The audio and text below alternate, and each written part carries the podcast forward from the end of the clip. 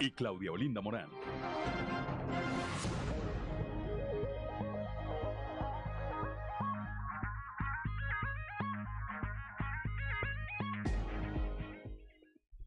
Son las 6 de la mañana, 6 de la mañana con 3 minutos de este viernes 6 de mayo del 2022. Yo soy Juan de León y ya estamos en Fuerte y Claro, este espacio informativo de Grupo Región para todo el territorio del estado de Coahuila.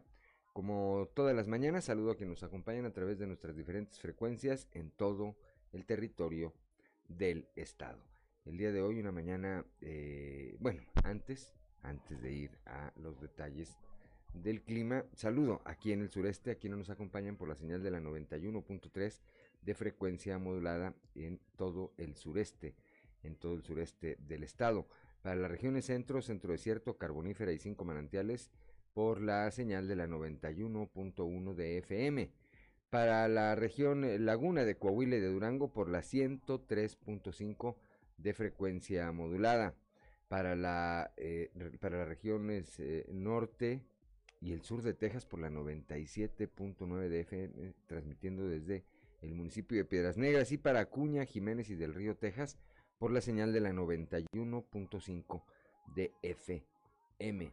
Eh, así como a quienes nos acompañan a través de las redes sociales por las distintas páginas de Facebook de Grupo, de Grupo Región. Ya está activada, como todos los días, nuestra línea de WhatsApp el 844-155-6915 para recibir pues eh, sus mensajes, sus sugerencias, comentarios, denuncias, cualquier eh, otra comunicación que desee usted tener con eh, nosotros, aquí está, repito, para que nos acompañen en FM, 844-155-69, 69, 15.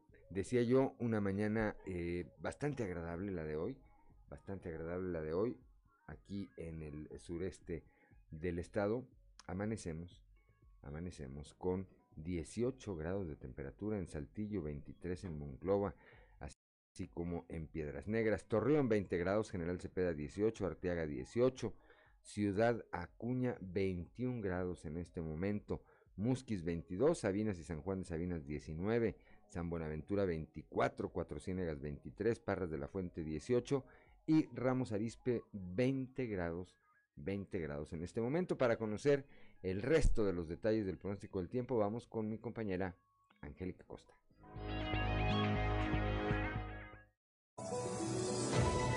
El pronóstico del tiempo con Angélica Acosta.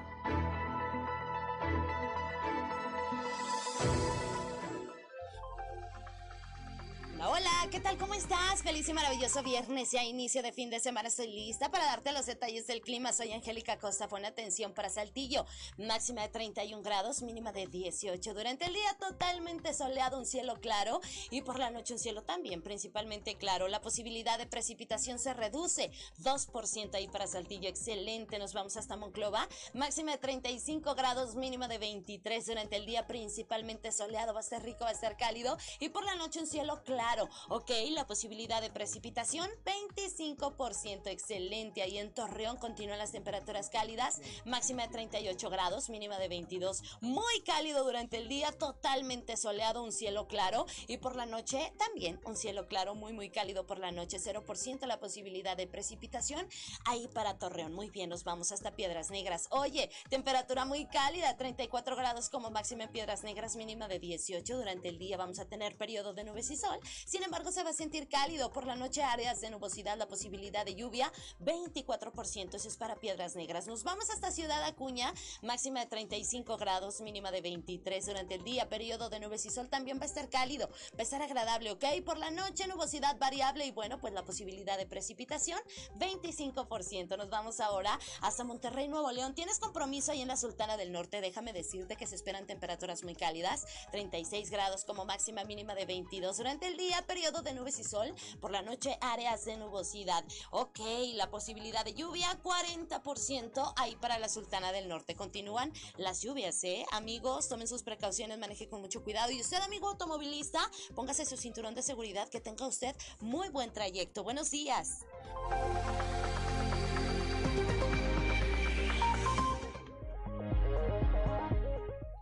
Son las 6 de la mañana, 6 de la mañana con 8 minutos, gracias a nuestra compañera Angélica Acosta. Y antes de ir con el padre José Ignacio Flores y su sintonía con esperanza, saludamos como todas las mañanas a don Joel Roberto Garza Padilla, allá desde Frontera, desde Ciudad Frontera, Coahuila, se reporta con eh, la frase, la frase de todos los días, la del día de hoy. Dice, lo que, sea, lo que hoy seas capaz de sembrar será lo que mañana cosecharás. Tu futuro depende de lo que realices en tu presente. Eres libre de tus actos, pero no de sus consecuencias. Y pues sí, así es lo que hacemos. Toda acción, evidentemente, tiene una reacción. Bendiciones, dice bendiciones también para usted, don eh, Joel eh, Roberto y su familia, por, por supuesto. Y nuestro agradecimiento siempre por su participación diaria aquí con nuestro eh, espacio informativo y con nuestro auditorio. Son las 6 de la mañana, 6 de la mañana con 9 minutos. Vamos ahora sí con el padre José Ignacio Flores y su sintonía con la esperanza. Prepárate, porque estás entrando en sintonía con la esperanza. Virtudes cristianas, remedios para la vida diaria para escuchar y ayudar. Un lugar con valor y esperanza para toda la familia. Queda con ustedes el Padre José Ignacio Flores en sintonía con la esperanza.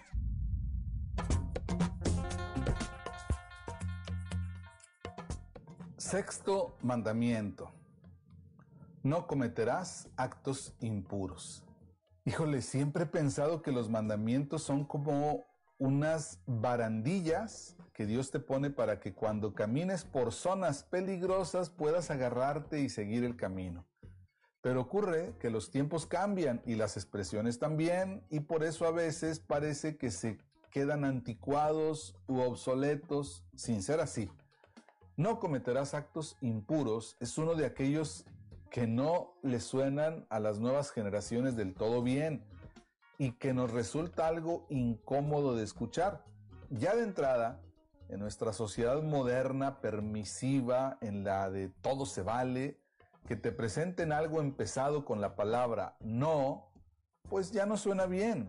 Y no solo eso, nos predispone a cerrarnos en banda o mirar hacia otro lado con esa actitud de no me interesa. Y peor aún, si suena prohibición o imposición, porque ¿quién me va a decir a mí lo que es o no es impuro? Pues bien, tal vez no vaya por ahí, tal vez no se trate ni de negociaciones, ni de imposiciones, ni de prohibiciones, sino más bien todo lo contrario. Se trata de la valentía de poner en juego nuestra libertad, nuestra dignidad y nuestra manera de amar. Amar más y mejor.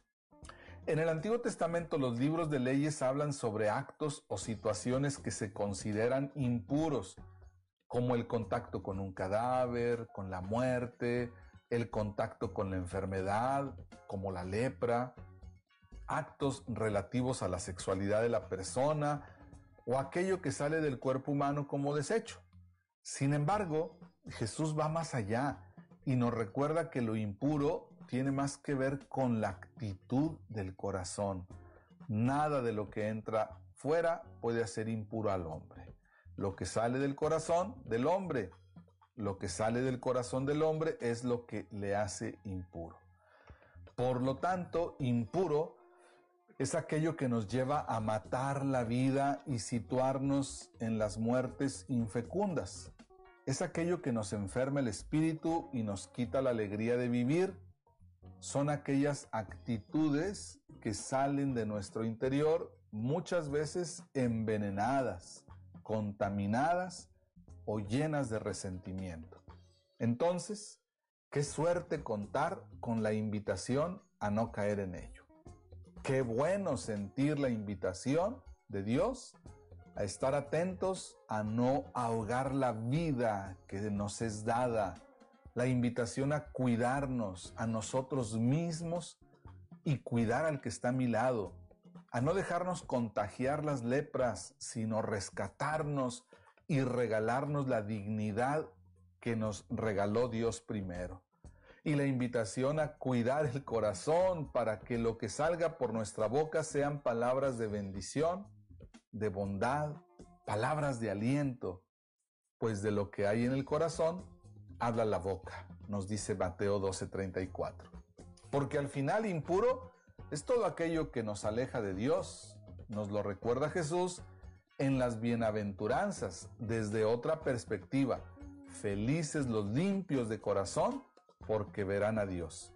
Entonces, no dejemos que nuestras actitudes nos alejen de Él, que nuestro actuar muestre siempre el don de la libertad, que nuestra actitud sea un canto de dignidad y que en nuestro corazón habite siempre el deseo de amar en todo y cada día un poco más y mejor. Que tengan un excelente día. El amor y los valores se han hecho presentes. A partir de hoy, podemos vivir un futuro mejor. Te invitamos a vivir en sintonía con la esperanza y muchas gracias por tu preferencia.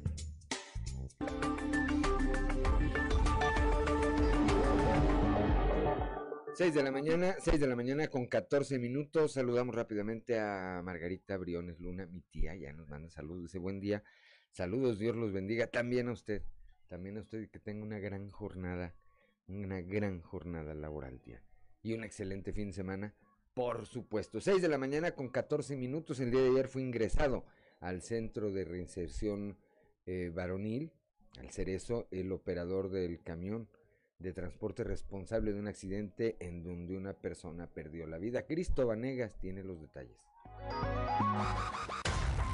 Este jueves fue ingresado al centro penitenciario varonil de Saltillo Ángel de Jesús N., el operador del camión del transporte de personal de la empresa DM Control, que el pasado martes ocasionó un accidente vehicular en donde un hombre de 59 años perdió la vida. De acuerdo con la información brindada por elementos de la primera agencia de delitos con detenidos del Ministerio Público, el plazo de detención de Ángel de Jesús terminó a las 3 de la tarde de este jueves, por lo que se tenía que llegar a un acuerdo entre la familia y la aseguradora de la empresa DM Control. Sin embargo, Pese a que se entabló una conversación entre ambas partes, no se llegó a un arreglo en donde la familia aceptara la indemnización que la aseguradora ofrecía, así que, al terminar el periodo de detención en la primera agencia de delitos con detenido, el caso fue judicializado y llevado al Centro Penitenciario Varonil de Saltillo para que este viernes comience su proceso legal en su contra, con la audiencia inicial en el Centro de Justicia Penal. Para Grupo Región informó Christopher Vanegas. Son las 6 de la mañana, 6 de la mañana con 16 minutos. Un hombre perdió la vida al ser atropellado en el puente 2 de abril. Escuchemos esta historia.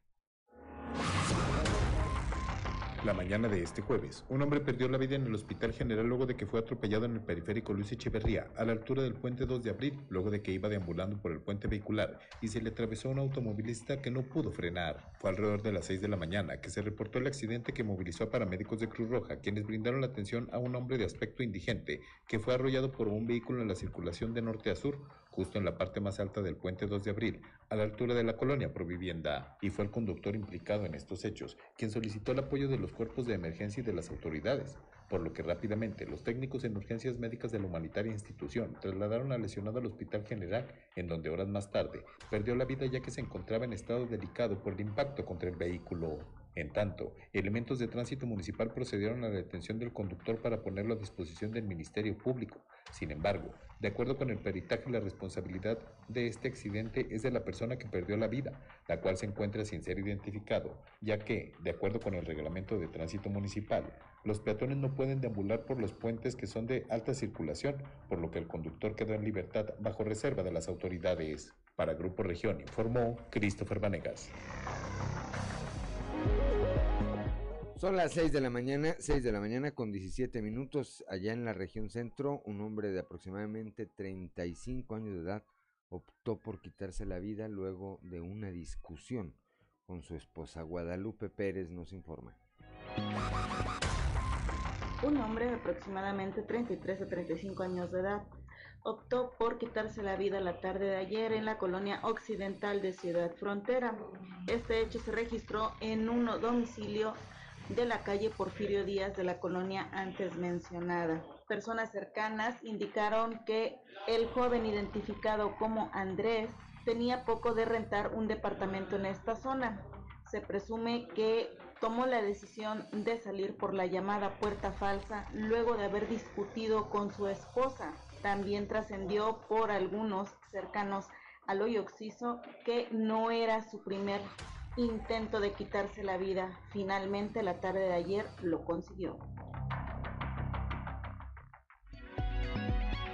6 de la mañana con 18 minutos allá en Torreón, eh, elementos de la Dirección de Seguridad Pública Municipal detuvieron a una persona acusada de haberle arrebatado su bicicleta a un joven luego de amenazarlo con un cuchillo. Víctor Barrona ya está en Torreón.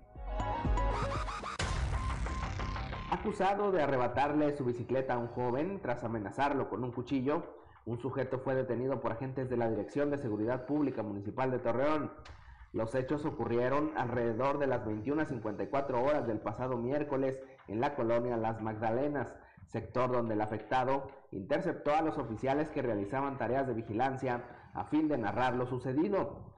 Y una vez teniendo las características del hombre y del objeto robado, los agentes se dieron a la tarea de localizarlo.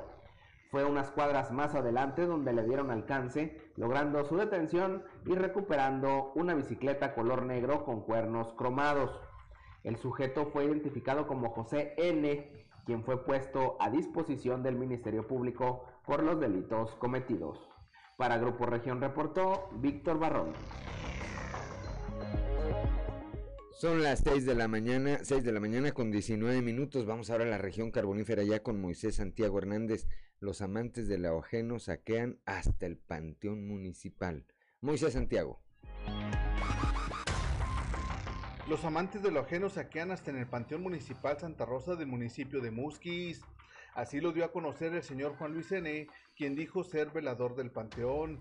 Dijo que ya puso su denuncia ante el Ministerio Público y en su queja Juan Luis N. mencionó que él o los ladrones se han llevado puertas de las capillas, barandales, ventanas y de todo, por lo que pidió a las autoridades den con su paradero y encierren a los responsables de estos atracos para que se les ponga un alto ya que son muchos los abusos que se han cometido en el Camposanto. Comentó el encargado del panteón que ellos sorprendieron el pasado sábado a una persona que había robado unas cruces de fierro, el cual se dio a la fuga dejándolas en el lugar, pero agarraron a otro presunto ladrón y ya se encuentra encerrado al haber puesto la denuncia. Recalcó que para darle solución a este problema es necesario que se ponga un velador por las noches, ya que solo durante el día se cuida el lugar. Desde la región carbonífera para Grupo Región Informa, Moisés Santiago. Son las 6 de la mañana, 6 de la mañana con 21 minutos, que no se le haga tarde. Estamos en Fuerte y Claro.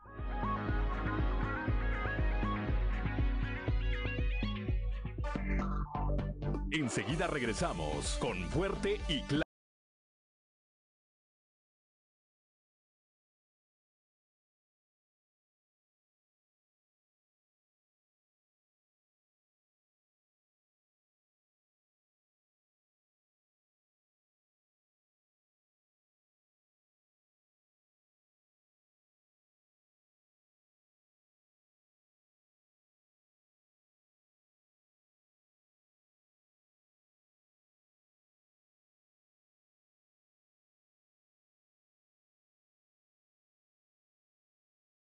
Son las 6 de la mañana, 6 de la mañana con 26 minutos para quienes nos acompañan a través de la frecuencia modulada. Escuchábamos a Emanuel y esta melodía titulada Quiero dormir cansado. 6 de la mañana, 6 de la mañana con 26 minutos. Luego de una investigación por parte del Ministerio Público, se va a solicitar, este va a solicitar al juzgado la pena máxima de 50 55 años de edad para Guerraldo, dice, no sé si sea el nombre correcto, Guerraldo, ese es el nombre correcto, N por los delitos de homicidio calificado y ocultamiento de cadáver. Moisés Santiago nos informa. Tras haber realizado una minuciosa investigación, el Ministerio Público solicitará al juzgado la pena máxima de 50 a 55 años de prisión para Guerraldo N por los delitos de homicidio calificado y ocultamiento de cadáver. El delegado de la Fiscalía General del Estado en la región carbonífera, Ulises Ramírez Guillén, destacó que el juicio oral concluyó y el señalado fue formalmente condenado por los delitos mencionados. Tras escuchar el juez las pruebas del Ministerio Público y de la Defensa, podrá determinar la culpabilidad del detenido. Explicó que se llevará a cabo posteriormente la audiencia de individualización de la pena. Abundó que el homicidio se habría cometido el pasado 18 de octubre del año 2018 y el hallazgo de los restos de la víctima se dio el 2 de noviembre del mismo año. Como ya se ha informado, el responsable enfrenta otro proceso por los delitos de desaparición de personas y se le pueden fincar más casos. Desde la región carbonífera para Grupo Región Informa, Moisés Santiago. Allá mismo en la, allá mismo en la carbonífera, una persona resultó lesionada en una volcadura en la carretera federal 57.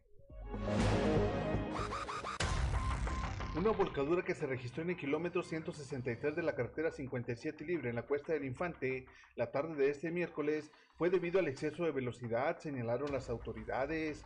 Para, paramédicos de bomberos atendieron al conductor de nombre Abel N, de 58 años de edad, originario de San Luis Potosí, quien se desplazaba sin medir las consecuencias. Fue en el tramo libre Rosita Allende, poco después de las 6 de la tarde, que elementos de la Guardia Nacional División Caminos atendieron el reporte, así como cuerpos de emergencia, quienes le brindaron atención al conductor de la unidad que volcó intempestivamente. Desde la región carbonífera para el Grupo Región Informa, Moisés Santiago. Son las 6 de la mañana, 6 de la mañana con 29 minutos, una tragedia, otra tragedia para ser preciso, allá en el río Bravo. Calixto Nelson Rojas, de 53 años, un locutor muy popular allá en, eh, en Nicaragua, murió ahogado cuando pretendía cruzar de Piedras Negras hacia Eagle por el río. Eh, apenas hace unos días esta persona se había comunicado con su familia allá en Nicaragua para informarles que ya estaba que ya estaba en Piedras Negras y que pretendía cruzar como ilegal hacia los Estados Unidos. Calixto había salido de su país eh, nativo de Nicaragua por presuntas amenazas de muerte. Norma Ramírez nos informa como Calixto Nelson Rojas Bordas, de 53 años de edad, fue identificado un migrante que murió ahogado en el río Bravo. De manera extraoficial, el locutor centroamericano salió huyendo de su país debido a amenazas de muerte, por lo que buscaban en los Estados Unidos tener una mejor calidad de vida, un anhelo que vio frustrado. Tales hechos ocurrieron el pasado fin de semana, pero se dio a conocer este jueves por medio de un video expuesto en redes sociales. Para el Grupo Región, Norma Ramírez. Son las 6 de la mañana con 30 minutos. Son terribles estas imágenes porque se aprecia como eh, Calixto está haciendo esfuerzos por no ser llevado por la corriente mientras un compañero de él está agarrado de uno de los eh, de una de las columnas del puente internacional y le grita a quienes están en la orilla ayúdenlo ayúdenlo les grita y pues la gente no lamentablemente no hace nada más que estar viendo esta escena. El cuerpo de Calixto fue eh, recuperado por autoridades eh, mexicanas y se encuentra en el municipio de Piedras Negras en espera de ser eh, reclamado y posteriormente seguramente repatriado hasta Nicaragua. Son las 6 de la mañana, 6 de la mañana con 31 minutos. Vamos ahora a la portada del día de hoy de nuestro periódico Capital. Van a alargar la vida de las vacunas contra el COVID-19. Más adelante le, daremos detalles de esta información. El día de ayer, eh, lo comentamos, alcanzamos a comentarlo en este espacio, se dio a conocer eh, la más reciente evaluación de la empresa Mitowski, de esta consultora, una de las más prestigiadas de nuestro país, que hace un estudio llamado Gobernadores y Gobernadoras de México en esta evaluación correspondiente al mes de abril. Se difunde en mayo, pero la medición corresponde a abril. El gobernador Miguel Riquelme de Coahuila aparece como el mejor evaluado del país con un 64.9% de aprobación ciudadana. Después de él está Mauricio Vila de Yucatán con un 64%, Rubén Rocha de Sinaloa con un 60.6%, Mirna del Pilar Ávila de Baja California con 60.2% y Lorena Cuellar de Tlaxcala con 57.6%. Más adelante también vamos a detallar esta información. Ayer también, y es motivo, es motivo de orgullo y de, obviamente, de felicidad para nosotros, para Grupo Región, nuestra compañera Jessica Rosales recibió, recibió eh, el primer lugar de una convocatoria de carácter nacional de esta organización documenta con un trabajo titulado Cicatrices, el laberinto de las mujeres. Esto tiene que ver con eh, el tema fue pues la tortura, los, eh, las secuelas de la tortura. Más adelante también estaremos detallando esta información. Ayer el gobernador Miguel Riquelme se reunió, recibió, para ser preciso, ahí en Palacio de Gobierno al embajador de China en México para estrechar las relaciones económicas con el gigante asiático. Riquelme expuso al representante del gobierno chino las bondades con las que cuenta Coahuila, como la mano de obra calificada, la conectividad eh, carretera y la competitividad, entre otras mismas que tienen a esta entidad como un referente de captación de inversión nacional y extranjera.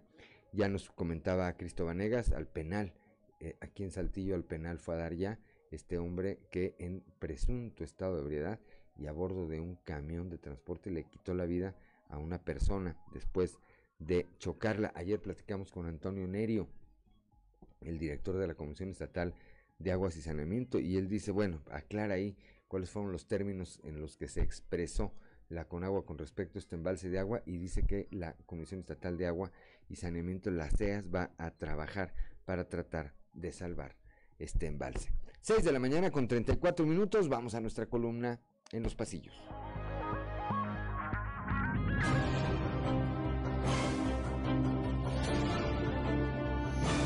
Y en el cartón de hoy, salvación, que nos muestra el presidente de México Andrés Manuel López Obrador, quien se encuentra en su podio y nos dice, salvamos el litio de las garras de los extranjeros para que lo exploten otros extranjeros.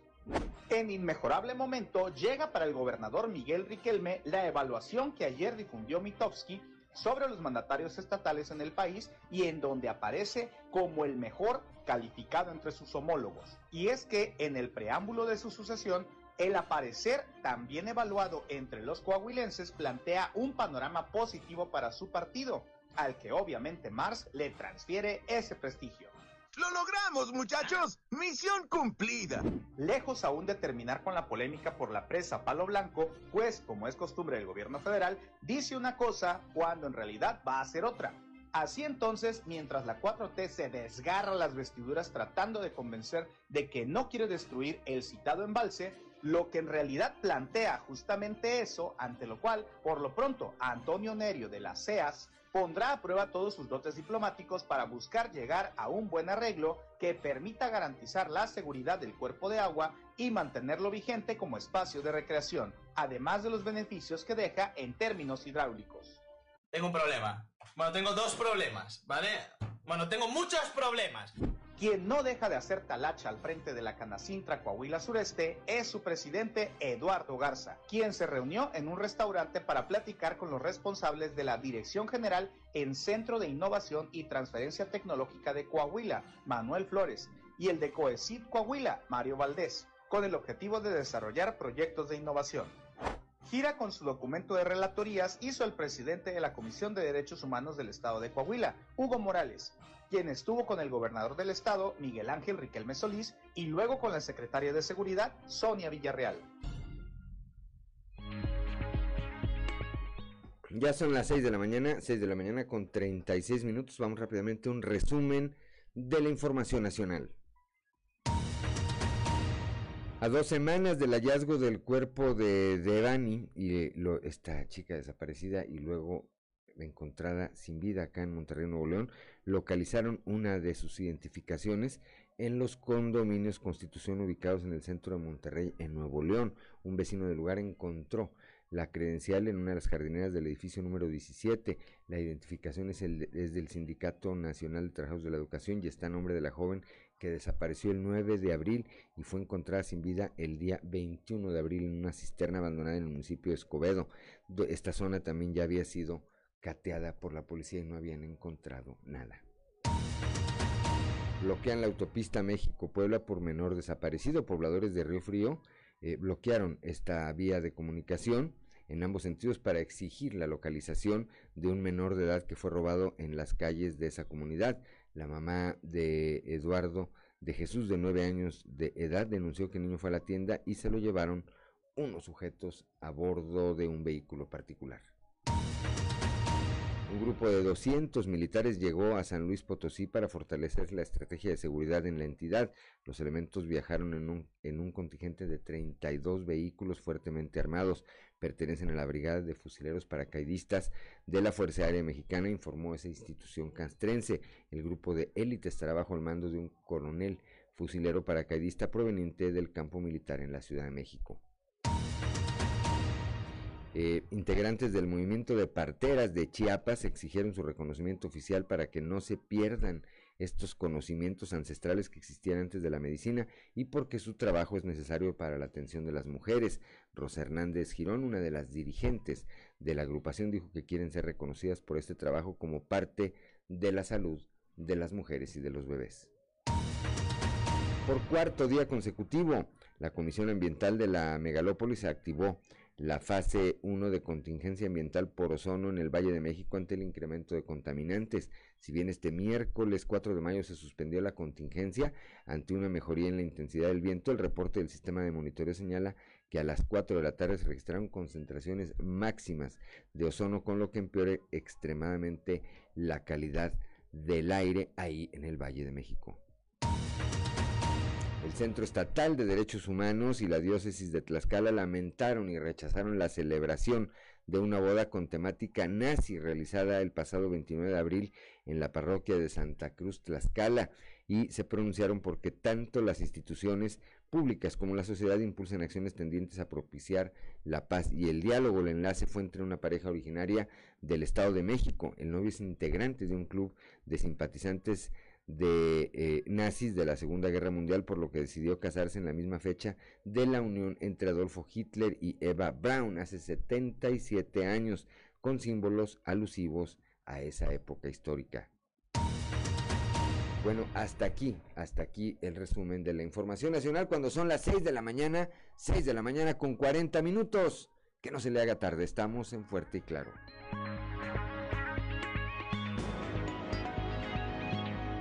6 de la mañana con 45 minutos. Escuchábamos a Emanuel para que nos acompañen en la frecuencia modulada.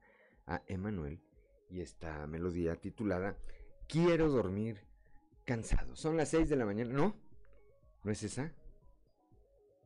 Todo se derrumbó, es cierto, perdón. Todo se derrumbó. Bueno, todo se derrumbó hasta mi credibilidad con esta eh, mi credibilidad musical, ¿verdad? Por supuesto. Bueno, son las 6 de la mañana, 6 de la mañana con 46 minutos. Continuamos esta mañana con la información y vamos a un, recorrido, un eh, recorrido informativo por el estado. Comenzamos aquí en el sureste con nuestra compañera Leslie Delgado. Eh, por disposición de la Secretaría de Prevención y Promoción a la Salud Federal, se va a alargar el periodo de vida de las aproximadamente 8 mil dosis de vacunas que no alcanzaron a aplicarse en la pasada jornada. Esto lo dio a conocer el secretario de Salud, Roberto Bernal. Leslie Delgado, muy buenos días. Buen día, informando desde la ciudad de Saltillo. Por disposición de la Secretaría de Prevención y Promoción a la Salud Federal, se alargará el periodo de vida de las aproximadamente 8.000 dosis de vacunas de la farmacéutica AstraZeneca que no alcanzaron a aplicar en la jornada del pasado mes de abril, donde se logró un 97% de inmunización. Lo anterior fue dado a conocer por el secretario de Salud, Roberto Bernal, quien indicó que tienen 21 días para aplicar dicha cantidad de dosis y agregó que la federación era responsable por la tardanza que derivó en que se realizara una campaña de vacunación contra reloj. Cabe señalar que esta situación de vacunas caducadas se replicó en los estados de Tamaulipas, Querétaro, San Luis Potosí y Puebla, Sin embargo, la COFEPRIS autorizó la extensión de la garantía hasta el 24 de mayo siempre y cuando el fármaco esté resguardado adecuadamente, informó para Grupo Región Leslie Delgado. Son las 6 de la mañana, 6 de la mañana con 47 minutos. Gracias a Leslie Delgado. Ahora vamos con Guadalupe Pérez allá a la región centro. Protestan alumnas del CECITEC por presunto acoso sexual. Muy buenos días, saludos desde la región centro. Un grupo de alumnas del plantel CECITEC Norte, John F. Kennedy, en Monclova se manifestaron la mañana de ayer asegurando que llevan meses esperando resultados de una denuncia que hicieron ante directivos por acoso sexual por parte de algunos maestros de esta institución ya sabía cómo arreglar eso y cosas y que estábamos dispuestos a hacer para subir a 10. Ya lleva más de un mes y el caso está sin resolver. Todavía viene aquí y se pasea, y se burla de nosotras también. Él no está ni la sombra de él y más de ocho veces nos hemos topado cada una. Y también anda paseándose y comprando y va a los tapos y así. De mi salón, del otro salón también. Alguna les ha tocado la cintura y les ha bajado la mano así por la espalda. Nadie le ha puesto un alto y ya desde hace muchos años atrás todavía sigue aquí. Igualmente el profesor Luciano Guerrero, también a él sí lo encontraron por una alumna, lo suspendieron y luego se graduaron y regresó. Y todavía está aquí, anda pues ingeniero Mario da programación, un módulo y Luciano Guerrero física. Nadie nos apoya, ni siquiera las maestras o la psicóloga de aquí de la escuela insinuaron que nosotros de alguna manera lo provocábamos. Mire, si, si no estuviera aquí es por mi hija y por todas, porque todavía mi hija va a salir, pero quedan aquí las demás muchas demás también. Justicia. Saludos desde la región centro para Grupo Región Informa, Guadalupe Pérez.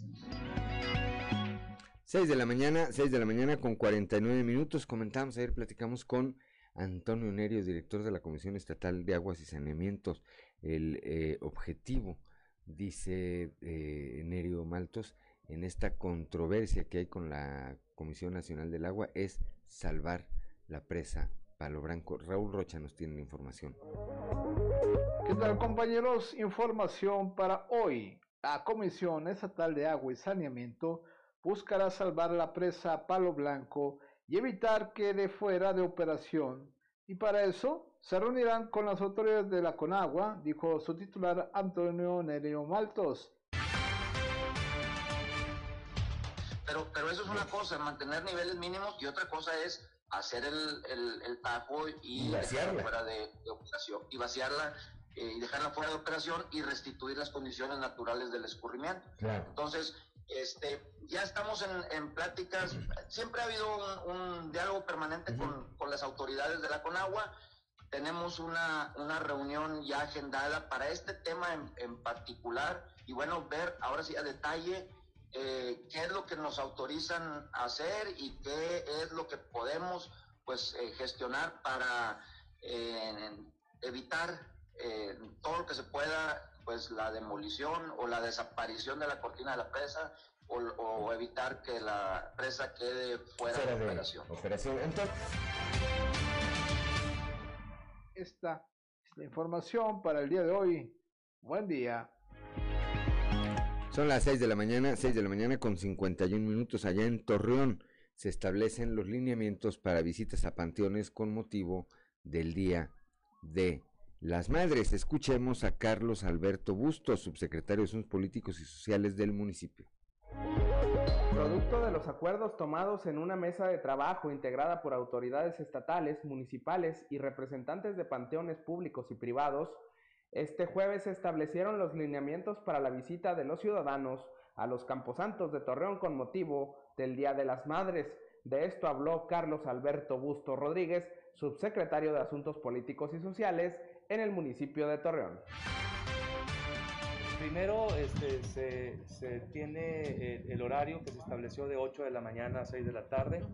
el, operativo comienza el día 7, que es sábado, y se, y se concluye el día 10 de mayo. Este, eh, se tiene un, un, este, una duración de las visitas este, recomendado de una hora, este, evitar el, acompañamiento de, música, este, prohibir el, ingresar con bebidas alcohólicas y el ingreso en estos días del 7 al 10 de, los vehículos automotrices. ¿Menores de edad pueden entrar? Sí. El uso del cubrebocas. El uso del cubrebocas y el gel antibacterial en el filtro de entrada este, va a ser algo de lo que se va a estar vigilando por parte de las autoridades. Se, han adecuado un poco este, eh, debido al, al, semáforo epidemiológico y se está este, sobre todo tratando de dar este, una, una, certeza a la gente, pero también que puedan disfrutar eh, y, vivir de estos días este, que son especiales para los ciudadanos. el, aforo, el, aforo, está abierto este, este, siguiendo con los criterios que estamos viendo y sobre todo dándole la fluidez con, con, el, con, con, con el control de horario. Esto es todo en la información. Desde La Laguna reportó Víctor Barrón. Un saludo a todo Coahuila.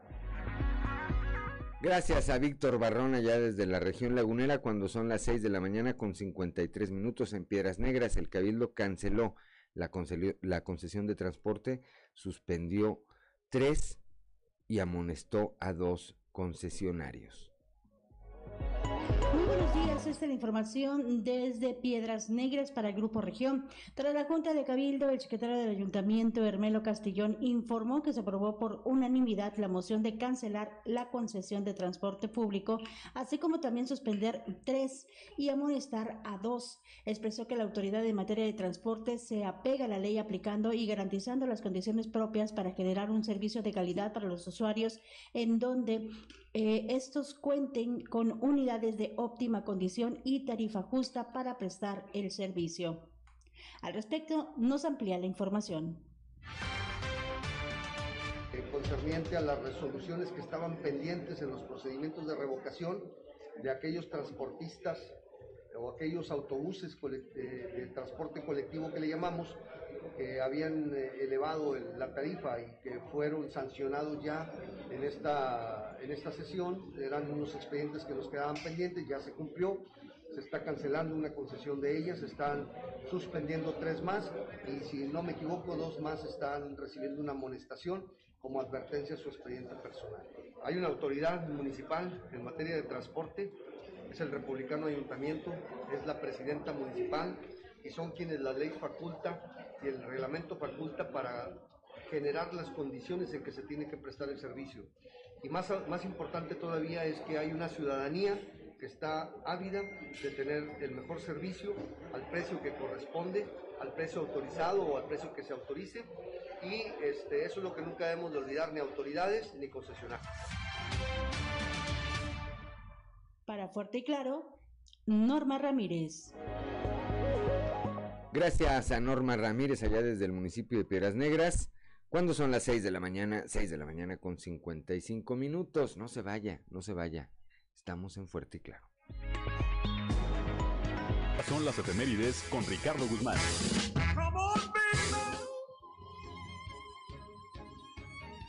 Un día como hoy, pero de 1856, nació el médico y neurólogo austriaco Sigmund Freud, el padre del psicoanálisis. Fue autor de diversos libros y su legado tiene gran influencia en la cultura del siglo XX. También, el 6 de mayo pero de 1927, murió el inventor estadounidense Hudson Maxim, creador de la ametralladora, muy usada durante la Primera Guerra Mundial. Y un día como hoy, pero del 2018, el equipo de científicos de la Universidad Politécnica de Turín, dirigidos por el doctor Francesco Porcelli, descartó la existencia de cámaras ocultas en la tumba del faraón Tutankamón. Las pruebas realizadas con un radar de gran precisión demostraron que no existen discontinuidades en la pared de la tumba, puesto que se ha identificado la transición de la roca natural a los sillares que componen las paredes de la sepultura.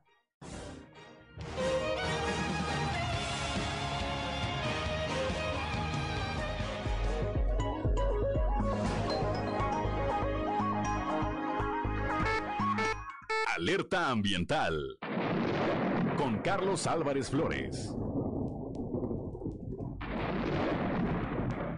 Muy buenos días. Continuando con el tema de los bosques. Quiero aprovechar para recordar que el 22 de abril se conmemora el Día Internacional de la Tierra. En ese orden de ideas podemos decir lo siguiente. Creo que nunca, cuando menos en la historia contemporánea, incluyendo la Segunda Guerra Mundial, nunca habíamos estado verdaderamente en un riesgo grande.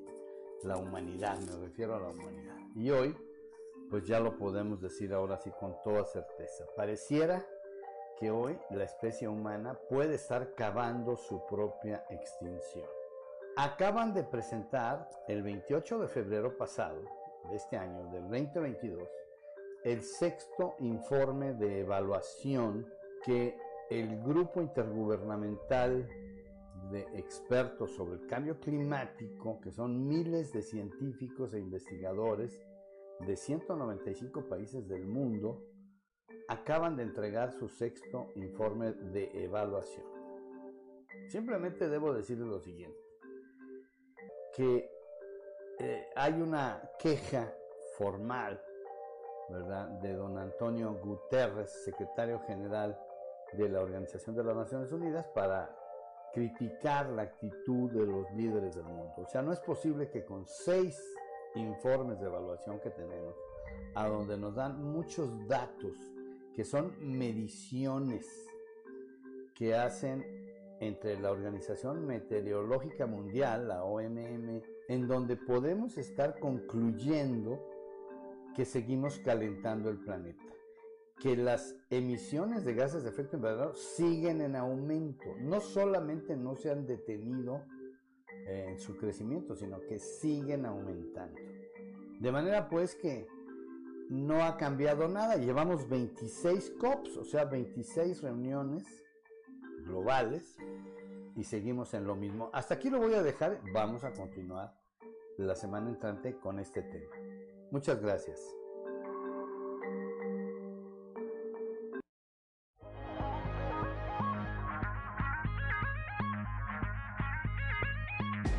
Contexto de la noticia con Luis Guillermo Hernández Aranda. Los números son fríos. La narrativa de Andrés Manuel López Obrador no alcanza para ocultar la violencia que se vive en el país. El martes tuiteé que en el sexenio de Felipe Calderón se habían cometido 120.463 homicidios dolosos. En lo que va del actual sexenio la cifra ya sumó 120.499 homicidios. Es decir, el gobierno de la 4T ha roto todos los récords negativos. Tiene el mayor número de homicidios y la peor inflación de los últimos 20 años. El domingo primero de mayo, de acuerdo a la Secretaría de Seguridad y Protección Ciudadana, fue el día más violento en lo que va del año. Tan solo ese día se registraron 112 homicidios en el país. Abril terminó con 2.131 homicidios dolosos. Mientras eso sucede, el presidente está más preocupado de una reforma electoral que atenta contra la democracia y la diversidad de voces. Simplemente, el domingo donde fueron asesinadas 112 personas, el subsecretario de Seguridad Pública Federal, Ricardo Mejía Verdeja, vino de gira a Coahuila para agradecer a las personas que participaron en la votación de revocación de mandato. Tan solo en el presente año, Mejía Verdeja ha visitado en tres ocasiones nuestro estado, en todas ellas para promocionar su imagen, porque busca ser candidato de Morena a la gobernatura. Al mismo tiempo, la alcaldesa de Musquis, Tania Flores, impide que lleguen los apoyos del gobierno del estado a su municipio y Luis Fernando Salazar aumenta su publicidad en redes sociales. Es decir, a Morena le importa la grilla, no solucionar los problemas de los ciudadanos. A nivel federal, el presidente está planeando su sucesión. A él no le interesa la violencia ni que a usted ni a mí nos alcance menos el dinero, tampoco que no haya inversiones y menos empleo. En ese tenor están los políticos de Morena de Coahuila. A Mejía Verdeja de un día para otro le nació el amor por un estado que dejó hace 20 años e incluso fue diputado por Guerrero. Así como le nació el amor por nuestro estado, se ha olvidado de cumplir con sus funciones en materia de seguridad. No es casualidad que los estados más violentos del país son los gobernados por Morena. Guerrero, Michoacán, Sonora y Zacatecas. Cada quien debe sacar sus conclusiones. Tal vez la realidad fuera otra si dedicaran menos tiempo a la grilla y más a gobernar.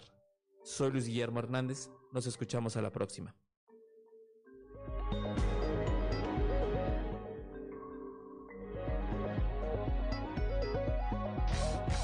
Resumen Estadio con Noé Santoyo.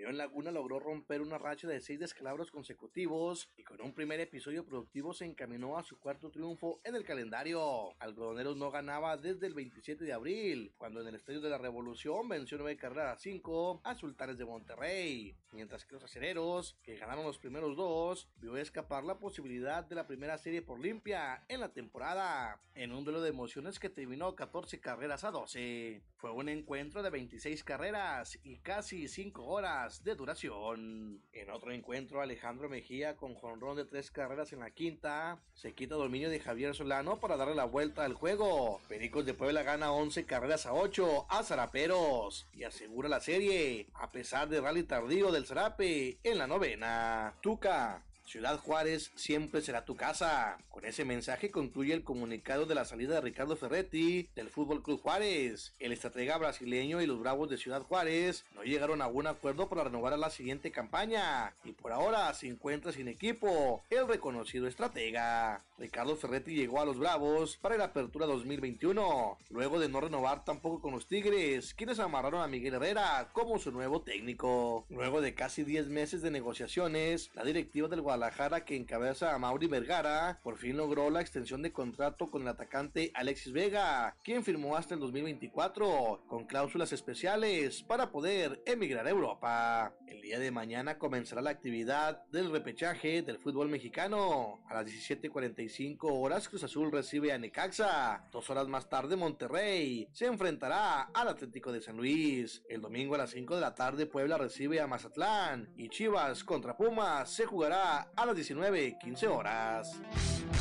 Resumen Estadio con Noé Santoyo.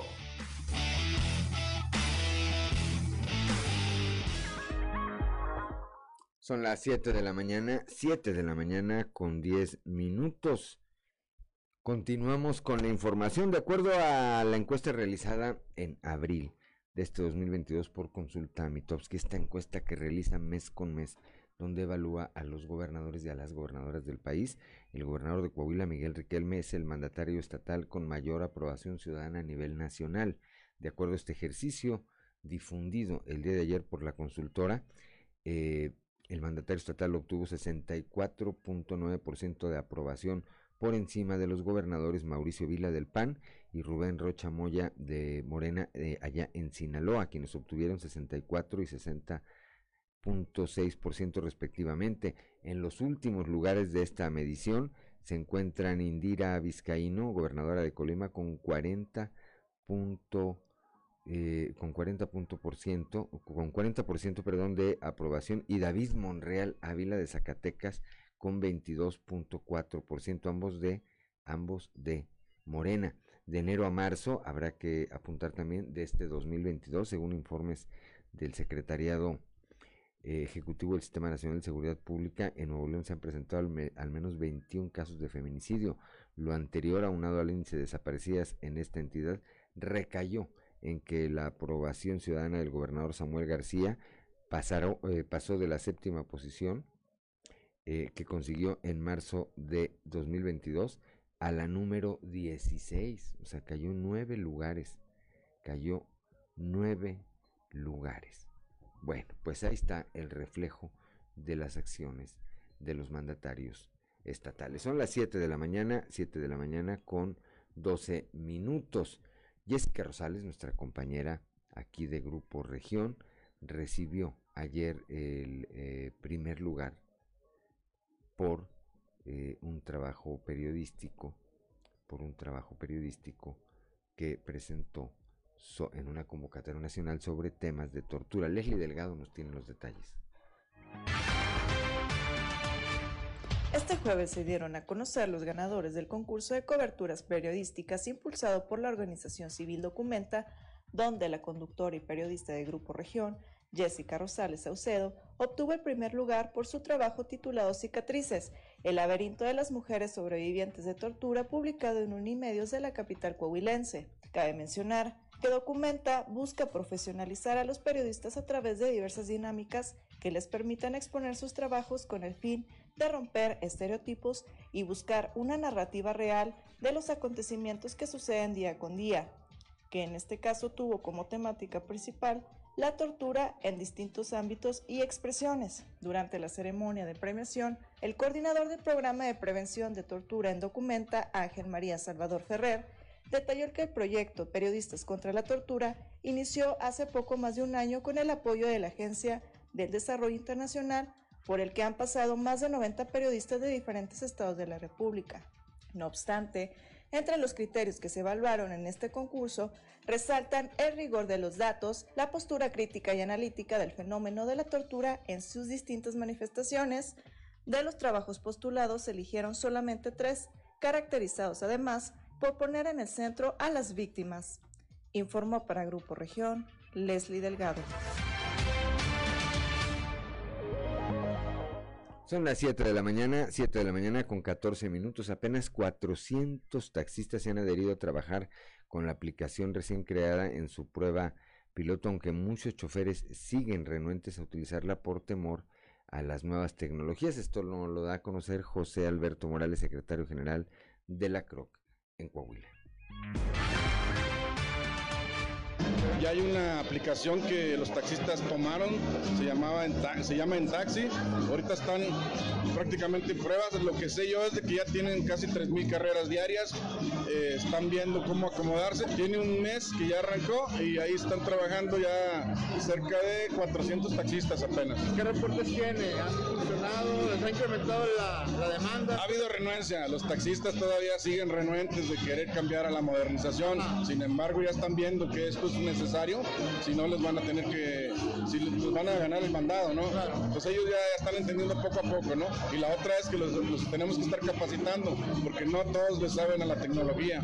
Tenemos este, choferes que son de edad avanzada y, es difícil que les que, se enseñen, pero ahí van, ahí van caminando. Pero los que han trabajado con la aplicación, ¿qué tanto les ha incrementado las carreras o qué ventajas han tenido? ¿Ya tienen reportes? Ventajas han tenido yo creo que ahorita un 30% de incremento, porque ellos trabajan en una base, trabajan en la aplicación y trabajan por la calle. Así sí ha habido incremento de, economía para ellos.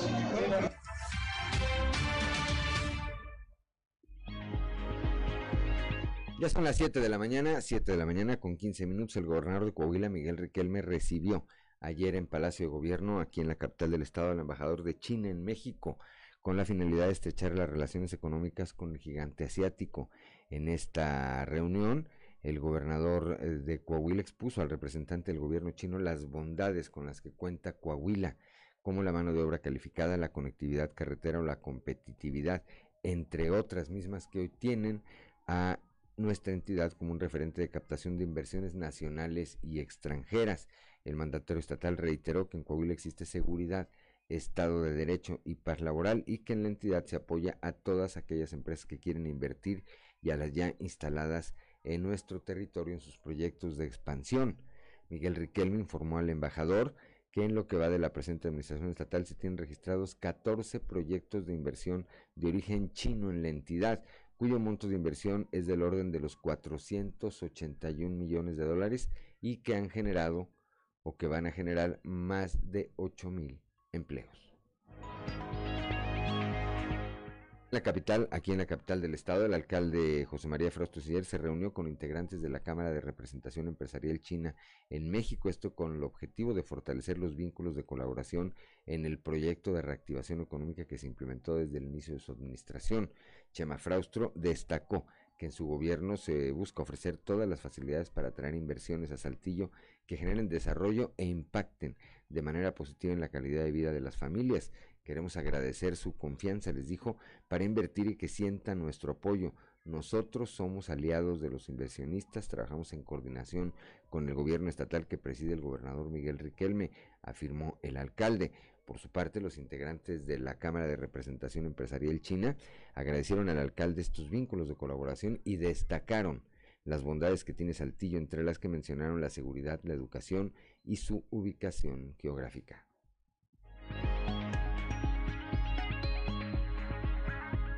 7 de la mañana, 7 de la mañana con 17 minutos allá en Torreón, el sector restaurantero lucha por sostenerse en medio de la escalada de precios derivada del tema de la inflación, misma que en los establecimientos del ramo se ha dejado sentir en niveles hasta del 15% y no del 7% como lo marca el Índice Nacional de Precios al, al Consumidor. Guillermo Martínez Ávila, quien es presidente de la Canirac allá en La Laguna, nos comenta lo siguiente. Es algo muy importante. Nosotros esperamos un repunte en muchos de los, de los establecimientos del doble, es decir, se aumenta un 100% la venta ese día. Recordemos que ese es el mejor día del año para los, los restauranteros. Pues mira, la verdad que todavía tenemos una escalada de aumentos en, en todos los precios, los insumos en los diferentes productos que manejamos.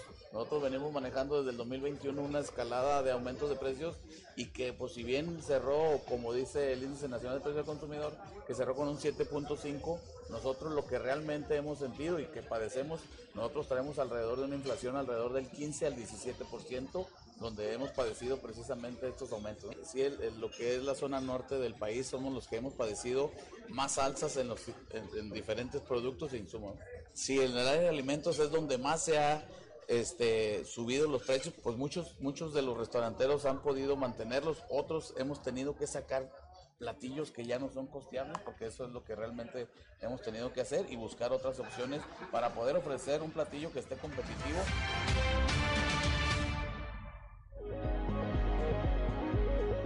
Ya son las 7 de la mañana, 7 de la mañana con 19 minutos. El gerente de CIMAS allá en Piedras Negras dio a conocer que se regularizan a 3.000 usuarios morosos. Eh, pues bueno, el programa Regularízate fue un programa que empezó hace dos meses, que se autorizó por medio del Consejo de Cimas Piedras Negras, donde les estamos dando a los usuarios eh, que de alguna manera, por cierta situación que se llevó a cabo durante pues toda la pandemia, se fue generando una cartera vencida que, va, que se superó arriba de los 54 millones de pesos a lo largo de, un buen tiempo. Y bueno, que últimamente se han acercado muchos usuarios a lo largo de estos dos meses. Este, pues fue una, ha sido una manera muy cordial en la que hacemos la invitación a los usuarios a que aprovechen esta oportunidad porque tiene un periodo aproximadamente pues de dos meses o hasta que el Consejo de CIMAS eh, así lo determine, que, se, que, que deje de, de, de, estar este programa. Yo les hago la invitación para que aprovechen la oportunidad porque el sistema municipal este, pues es obligación de todos el cuidar el, el sistema, CIMAS, eh, la instrucción que nos ha dado la alcaldesa, la licenciada Norma Treviño, de siempre estar al pendiente este, de este sistema para que pueda tener un buen funcionamiento. Ya son las 7 de la mañana, 7 de la mañana con 20 minutos. Estamos aquí en Fuerte y Claro. No le cambien, en un momento más regresamos con Antonio Zamora. Antonio Zamora, allá sus trizas y sus trazos, allá desde la capital del acero.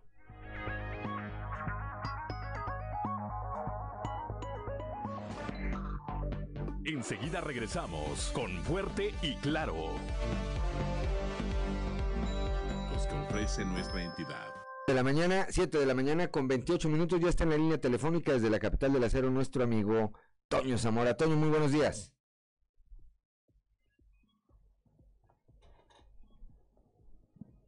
Bueno. Toño Zamora, ¿nos escuchas? Parece que tenemos un problema de comunicación ahí con nuestro compañero Antonio Antonio Zamora, que todavía no eh, logra establecer la comunicación con nosotros. En un momento más vamos a estar platicando con nuestro amigo Toño Toño Zamora allá desde la capital del acero con sus trizas y sus trazos. Por lo pronto le anticipamos que ya se encuentra aquí en el estudio como todos los viernes nuestro amigo Osiris García con quien vamos a platicar en los siguientes minutos a ritmo de la guitarra, ¿verdad Osiris este viernes? Hoy traemos la guitarra pues para hacer desorden. Hoy tocó guitarra porque a veces viene de acordeón. Este, hoy tocó, hoy tocó como tradicionalmente. Próximamente triángulo y pandero. Triángulo y pandero. Es el pandero es el que yo más o menos estoy aprendiendo a dominar ya. Ahí lo llevas, güey. Yo no toco ni en la puerta de mi casa. toco y no me abren. Sí, luego toco y no me abren. Ya está. Ya está Toño Zamora. Toño Zamora, muy buenos días. Buenos días, Juan. ¿Cómo estás? Bien, con el gusto de saludarte. ¿Qué tenemos, Toño? Igual, ¿sabes qué, Juan? hoy es viernes. voy a platicar un chisme de algo que, vimos ayer en el estadio. Que, eh, que dices tú, Chihuahua, este, ¿por qué suceden ese tipo de cosas? No sé, muy divertido. Déjame te cuento. Donde estábamos sentados, Ujú, voy, a- voy a hacer, va a ser en primera persona, total. Estábamos sentados, se, se sentaron dos muchachas, eh, y luego en la fila donde yo estaba, estaban algunos, algunos muchachos, ahí unos, algunos chavos, y luego llegó una pareja, y eh, al parecer los chavos que estaban ahí eran amigos de la novia, Ajá, y, ella no tuvo más remedio que irse a sentar en medio de dos de ellos. ajá. Y, y, el, y el novio se quedó así, pues acá rezagadito, por decirlo de alguna manera. Y luego, ya ves que entre, entre asiento y asiento hay un pequeño hueco. Sí. Eh, bueno, pues es- el chavo este metió su pie entre ese hueco y, y ahí lo dejó. Y luego la muchacha de, de adelante este, extendió, el- extendió el brazo a- así en el, en el asiento y como a los tres minutos ya le estaba sobando el tenis al muchacho. Ajá. Entonces dije yo, ah, Chihuahua, pues de qué se trata esto, ¿no? Dije, no, pues este cuate vino con la muchacha sí, pero, pero lo más seguro es que no hacía nada porque la muchacha se sentó allá y él se sentó a este lado. Pero luego me enteré de que ahora así son las cosas. Ok. Entonces, mientras la muchacha le sobaba el, el tenis, el, el- el- el muchacho se veía inquieto, como diciendo, ¿qué, qué está pasando, no? Y entonces le saca el pie de un jalón y la muchacha voltea a verlo, pero enojada, ¿eh? Como diciéndole, oye, ¿qué te pasa? Ajá. Te estoy, te estoy limpiando el tenis y tú no todavía te enojas. ¿Por qué te quitas? ¿Por qué te quitas? Y yo estoy muy bien. Ya para entonces eh, llevaba como se, se- ella, ¿no? Ajá. No, bueno, ok, no, pues, está bien, está bien, pues, está bien. Sí, sí sirve, sigo a ver qué sucede para poderle platicar a Juan. Y luego en eso se levanta la, la, la, la- la- y aquí así no, ya nos enteramos, supimos que era la novia porque se levanta donde estaba sentada, viene y le da un beso a- al chavo que estaba a un lado de mío, este, va y le da un beso y la muchacha voltea a verla, Ajá. con, así con ojos de te estoy comiendo. ¿Qué te pasa? ¿Por qué? Él es mío. Algo así. Y- y dije, no es posible que esto suceda. Pero sucedió. Ayer en el estadio Monclova, en la verdad, en un juego kilométrico este, larguísimo, larguísimo, yo me salí a las once y media de la noche y todavía estaban jugando, eran las doce y media y todavía estaban jugando. Pero pues no quise pasar desapercibido ese tipo de cosas. Yo no sé si sea por la ingesta de alcohol o ese tipo de cosas. ¿no? Así se usa ahora, Toño, en algunas partes. Así se usa, ¿Y dicen. por, qué, por qué, ¿Y por qué nosotros no nos conquistaron? Ahora, no, nomás por no dejar, dice Osiris García, que está aquí con nosotros y que te manda un saludo, que más o menos en qué asientos estaba ocurriendo esto. No, porque luego nos están escuchando y, ah, sí, es fulana y es Ajá. sultana. No, no, mejor no. O sea, Monclova es, es un pueblo chico, te escucha. Son las dos muchachas, bueno, sobre todo la que le estaba sobando el, el tenis ahí. Pero era por el rumbo de la primera base. Por el rumbo de la primera base. Bueno, ya tenemos cuando menos una seña, Osiris, para cuando andemos por allá en el, Siguiente vez que vaya voy a buscar la primera base. en el estadio de Monclova, ya sabemos por dónde le hacemos como Toño. Ya pregúntale cómo quedó el juego, ni sabe, pues se fue al chisme. No, no, la verdad ahorita que ni sé, no, pues para andar cazando chismes. Ayer te fuiste a hacerle al Pepillo Origel, Toño Zamora. Ah, ¿Eh? haz de cuenta. Eh, muy cuenta. bien, Toño. Sí, sí, sí, sí. Bien, pues ya es viernes, Toño, hay que disfrutar, eh, eh, aprovechar el fin de semana y nos encontraremos el lunes de cuenta. hasta lu- del, hasta lunes, de Juan. nueva cuenta. Gracias, Toño Zamora, muy buenos días.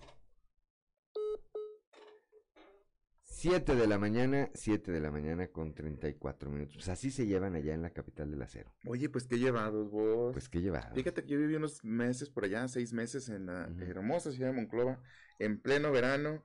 Y yo no sé quién le dijo a la gente de Monclova que se podía evitar esa tierra. No, Dios santo de mi vida. No hallaba dónde meterme, imposible. No, es, eh, son temperaturas muy altas. Y si aquí en Saltillo de repente nos quejamos por el calor, bueno, de Monclova hacia el norte es eh, mucho más, son mucho más altas las temperaturas, pero bueno, la gente ya está acostumbrada ya, allá, eh, allá nacieron, allá se, Sí. se desarrollan y bueno, pues ahora sí que ni modo que se vayan de ahí. No, pues ¿verdad? de ahí son. De ahí son. Como quisiera hacer visita para allá irme, dicen. Sí, ¿verdad? 7 de la mañana, son las 7 de la mañana con 34 minutos. ¿Qué traemos esta semana, Osiris García? Vos, un cumbión loco. Ay, déjame quitar esto porque ahorita va a escucharse aquí algo. Está mandando un mensaje a mi hermana, güey. Vos, estas canciones que bailabas en la secundaria, vos en los bailes de la cancha que hacían ahí en la secundaria. De liberación. Una vez me acuerdo que voté yo por Andrés. Entonces él nos dijo que lo haría solo una vez. Y ahora que volteo a ver, ya quiere legislar. Que olvide lo pasado y que se quiere perpetuar la senectud. Uh, ¿qué tal si tú, na, na, na, na, si tú y yo volvemos a mirar, nana Andrés, que está queriendo al INE desarmar y ya en calor dice que es por austeridad. El viejito está canijo. Muy, temprano para andar rimando todas las palabras, vos. Un minuto nada más antes de irme pa' Monclova. Solo cantaré un minuto nada más. No quiero que se me haga tarde como a Luis Fernando Salazar. Ya empezó con su discurso de campaña. Pobrecillo que le avisen que anda mal. No sé, no sé por qué no entiende. que Hasta lo quiero ir a abrazar. Ahí en Morena, ay Dios. Hay candidatos ya por cientos. Se sueña ya gobernador descuidando su misión y llevan más muertos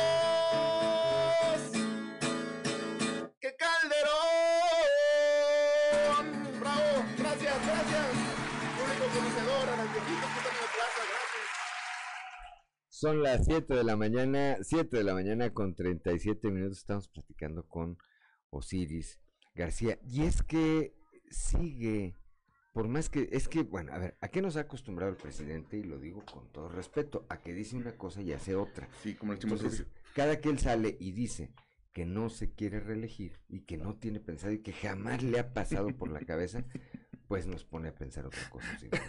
No, ya, ya está más cantado eso que el himno nacional. Sí, hace vos que de repente me, me escurre una gota de sudor. Por ejemplo, lo que pasó hace unos días, como eh, eh, la extensión de algún periodo de, de unos este, magistrados. El mismo, este, digo, estamos esperando que el ministro Saldívar también se pronuncie en contra Sí. de esa, de esa extensión de, de un albazo Claro. que hizo este el poder legislativo en favor de la extensión de mandato de algunos ministros, porque eso pues empe- empezaría a sentar las, las bases en un artículo transitorio, que por cierto no traigo ahorita eh, el dato, pero es un artículo transitorio el que permite que muchos, unos de los ministros extiendan su periodo más allá de lo que marca la Constitución. Eh, obviamente, pues es anticonstitucional, pero ya vamos como, es como ir ensayando vos, ir ensayando el desarmar los órganos de, de certeza ci- electoral. ajá. O sea, eh, quiere- quiere destruir con el contexto de la, de la austeridad y ya da mucho miedo vos en Claro, quiere destruir el INE o quiere desaparecer el INE, quiere desaparecer los, las soples, lo que es aquí el Instituto Electoral de Coahuila, este, para empezar, ¿verdad? Entre algunas otras cosas, dice que quiere desaparecer los plurinominales y los regidores no sé, tantas cosas que me parece que ya son otros distractores. El Sí, fondo de la totalmente. reforma que está planteando, que me parece que no va a pasar, no va a pasar lo mismo que la reforma eléctrica, eh, No, es pero, pero por el amor de Jesucristo, por favor, o sea, si pasara ese tipo de, de, de cosas, sí sería retroceder al menos 30 años en la No, democracia. muchísimos más, ¿eh? Yo creo que nos iríamos al tiempo de Porfirio Díaz, prácticamente, porque ya, ahora sí, la intención reeleccionista, pues me parece que sería muy clara y no habría forma de impedirla, ¿no? no habría forma. No, de y qué miedo, o sea, honestamente qué miedo. Ya fuera, fuera de, de- de que pudiéramos hacer una parodia y hacerlo de forma de sátira y de, y de, de burla, de cábula, no sé, qué miedo tener a cualquier persona que se perpetúe en el poder. ¿Se perpetúe? ¿Esa es la forma correcta de decir se ese verbo? O se perpetúe, dijo aquel dijeron en el rancho que se perpetúe. Se Este, en sobre todo vos que nosotros somos de tierra coahuilense, donde el mismo Francisco y Maderos apenas unos kilómetros más adelante, este, deberíamos estar ya este, gritando con el grito en el cielo. Luego te sacan en, luego te sacan en la mañanera vos cuando dices estas cosas. En la mañanera, bueno, pues sí, hay quien dice, oye, dije, no, bueno, pues favor que nos hace, como decían las señoras de antes, favor que me hace, ¿verdad? Porque viendo cómo está el país, viendo cómo está el país, pues evidentemente que el hecho de que eh, se haya dado esta mención, pues es- se convierte más bien en un halago, ¿no? Considerando que pues hay gente que entiende, que entiende y sobre todo porque el tema ahí es bastante claro, es una controversia que surgió por una comunicación de la Comisión Nacional del Agua. Nadie fue a inventar, ahí están los oficios, las comunicaciones de la Comisión Nacional del Agua, que fue la, como dijo Chema Morales, nuestro alcalde acá de Ramos Arizpe, dijo, bueno, pues ellos fueron los que empezaron, ¿verdad? Entonces, bueno, ahí está el tema. Son las 7 de la mañana, 7 de la mañana con 40 minutos. Estamos en Fuerte y Claro.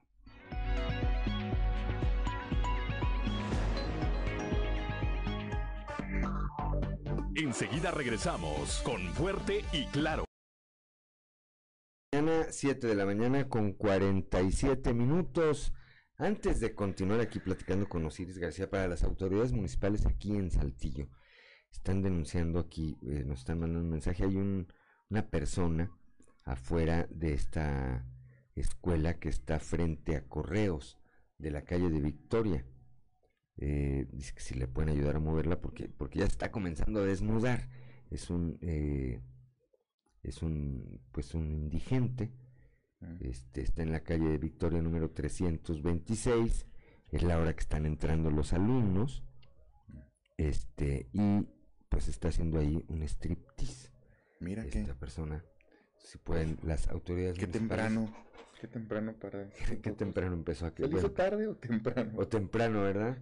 Sí, bueno, 7 de la mañana, 7 de la mañana con 48 minutos. Ayer, eh, Osiris García, la empresa Mitowski de nuestro amigo Roy Campos difundió desde muy temprano los resultados de su encuesta de gobernadores y gobernadoras del país correspondiente al mes de abril, donde ya eh, Miguel Riquelme de Coahuila aparece como el mandatario mejor evaluado a nivel nacional entre, entre sus, entre sus eh, homólogos. Y evidentemente esto lo lleva a ser también el mejor evaluado entre los cuatro gobernadores priistas que actualmente que actualmente están en ese cargo sí Sí, eh, definitivamente la gente está... Y, y no, a veces vos como que algunas personas ponen en duda ante el juicio al- algunas encuestas. Bueno, Mitowski es una empresa que tiene pues un prestigio muy bien ganado a través de muchos años de estar haciendo ese tipo de mediciones. Pero de pronto hay personas que dicen que están cuchareadas, que no sé qué. Pero eh, es sencillo, uno puede salir a la calle y ver los resultados que tenemos en materia de seguridad. ¿Y cómo opina la gente en general de- del gobernador? Hay gente incluso que no pertenece al mismo partido al que pertenece eh, eh, Miguel Riquelme, Ujú. que tienen muy buen concepto a, a la gestión administrativa que han tenido. Eh, de alguna manera, eh, llegó con... eh, el inicio de Miguel fue muy complicado en, en cuestión de... de- de elección cómo lo veía la gente. Sí, muy reñida. Vino una Eh, elección muy reñida. y, y conforme fueron pasando los días, con aplomo y haciendo un trabajo ba- eh, discreto, pero muy bien organizado, fue como eh, ganándose la confianza de los coahuilenses. El- los números que tiene ahora en el país, eh, al estar de puntero en esta, en esta encuesta, no me parecen, y lo digo con toda honestidad, nada eh, eh, extraños. de, de mucho de mucha conciliación con los diferentes sectores me parece Sí. ese trabajo y de resultados en la materia o en las materias en las que los ciudadanos somos sensibles a ver lo digo con todo respeto vayamos a Zacatecas No, no, gracias. Mon- Monreal está, eh, está en el penúltimo lugar está en el penúltimo lugar ¿por qué será? bueno pues entendemos Samuel García acá en Nuevo León después Sí, de todo este mal tema de, de, de- Van y, y- los feminicidios y las desapariciones y demás, cayó nueve lugares. Nueve lugares del sitio del, del lugar 7 se fue al lugar 16. Ujú. Bueno, tiene una explicación. Sí. Me parece que hay una explicación. Ahí están las encuestas o los resultados. Podemos estar o no de acuerdo. Todo el mundo tenemos un criterio eh, pues independiente y repito, podemos estar o no podemos estar de acuerdo. Las encuestas no las hacemos nosotros ni las hago yo. Las hace una empresa que, te- que se llama Mitofsky, como hay N número de empresas, N número de empresas que tienen también sus mediciones y no necesariamente podrían o tendrían que coincidir, pero ahí están. Yo hago referencia a la de Mitofsky porque Roy Campos tiene la pues eh, la amabilidad de mes con mes eh, hacérnosla, hacérnosla llegar y aquí la aquí la analizamos Osiris. Sí, eh, bueno, ahí compartiendo los primeros lugares con también el, el gobernador de, de Yucatán, De Yucatán, Mauricio Vila, que- Mauricio que, Vila. tenía muy, que tiene también muy buena aceptación, que pertenece eh, de hecho a Acción Nacional, este, por allá en, en el sur del país. Y mm, como lo digo, lo digo, o sea, no, no parece nada extraño. Y, y sí, yo me tocó estar también por allá en Yucatán hace un, yo creo que un año, un poquito más. Y la verdad es que también eh, mucha seguridad en el estado y la gente hablaba muy bien del gobernador. O sea, y no- digo, no creo que sea esto obra de la casualidad, estar ahí compitiendo en los primeros lugares del ranking por la presea. ¿Qué seguirá en el futuro político del gobernador, vos? ¿Será? Esa es una buena pregunta. ¿Podrá ser, pu- puede ser presidente del partido a nivel nacional? Como dicen, es, es una buena pregunta porque es difícil de contestar. ¿De qué es un activo? Pues es un activo, ¿verdad? Eso definitivamente tiene que ver, tendrá que ver, evidentemente, eh, o eh, siempre está el factor de cuál es su aspiración. Y es que por tiempo se va un año antes que la elección presidencial. O sea, el gobernador de. Coahuila sale un año antes que, el- que, el- que la siguiente elección del presidente. Y queda ahí un, un- un lugar en el que pudiera, este, Miguel, pre- porque aparte eh, de los pocos gobernadores priistas que queda. Cuatro quedan. Y Queda con- Murat en Oaxaca, Sí. Fayad en, eh, No, Fayad, bueno, ya, Fayad, ya, en ya en otras cosas. Ujú. Ya, ya anda, eh, ya le andan poniendo la chica de humo en, en los en los bares porque ya quieren que se salga. Es correrlo. Ahorita hablando de la chica de humo. Este, ¿quién es el otro? ¿Quién es el otro? Es, eh, Ni ceos, con aquí eso está, te digo mira, aquí te, aquí te digo quiénes son. El de Durango no, el de Durango no es. No, es, es es, panista, el es de del, es del PAN. Ah, es cierto, sí, porque anda. Marcelo Torres con él.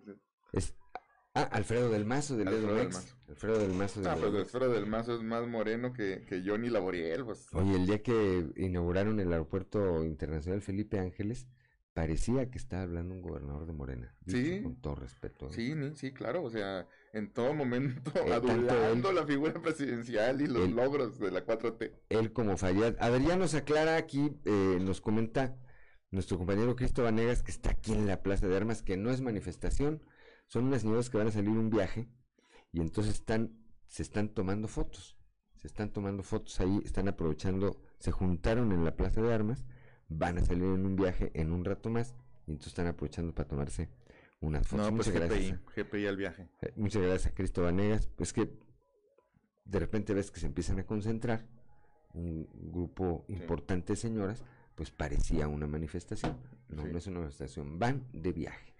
Van de viaje. Pues bueno, vaya entonces es Miguel Riquelme, Omar Fayad, eh, Murat de Oaxaca y Alfredo del Mazo, o lo que queda de él allá en el estado de México. Te digo que es muy rubio, pero es más mo- está más moreno últimamente que Johnny Laboriel. Que ni Laboriel. Entonces Miguel llega con esa perspectiva de ser un gobernador, no solamente que de los pocos que quedan de- de- en, en especie de peligro de extinción, sino que llega uh, con el- eh, estos lugares de aceptación y Con un popularidad. prestigio, con una fuerza, ¿verdad? Arriba en las encuestas, arriba en la percepción ciudadana, con una legitimidad, eh, con aplomo, bueno para negociar, bueno para tejer fino, como dicen en la política.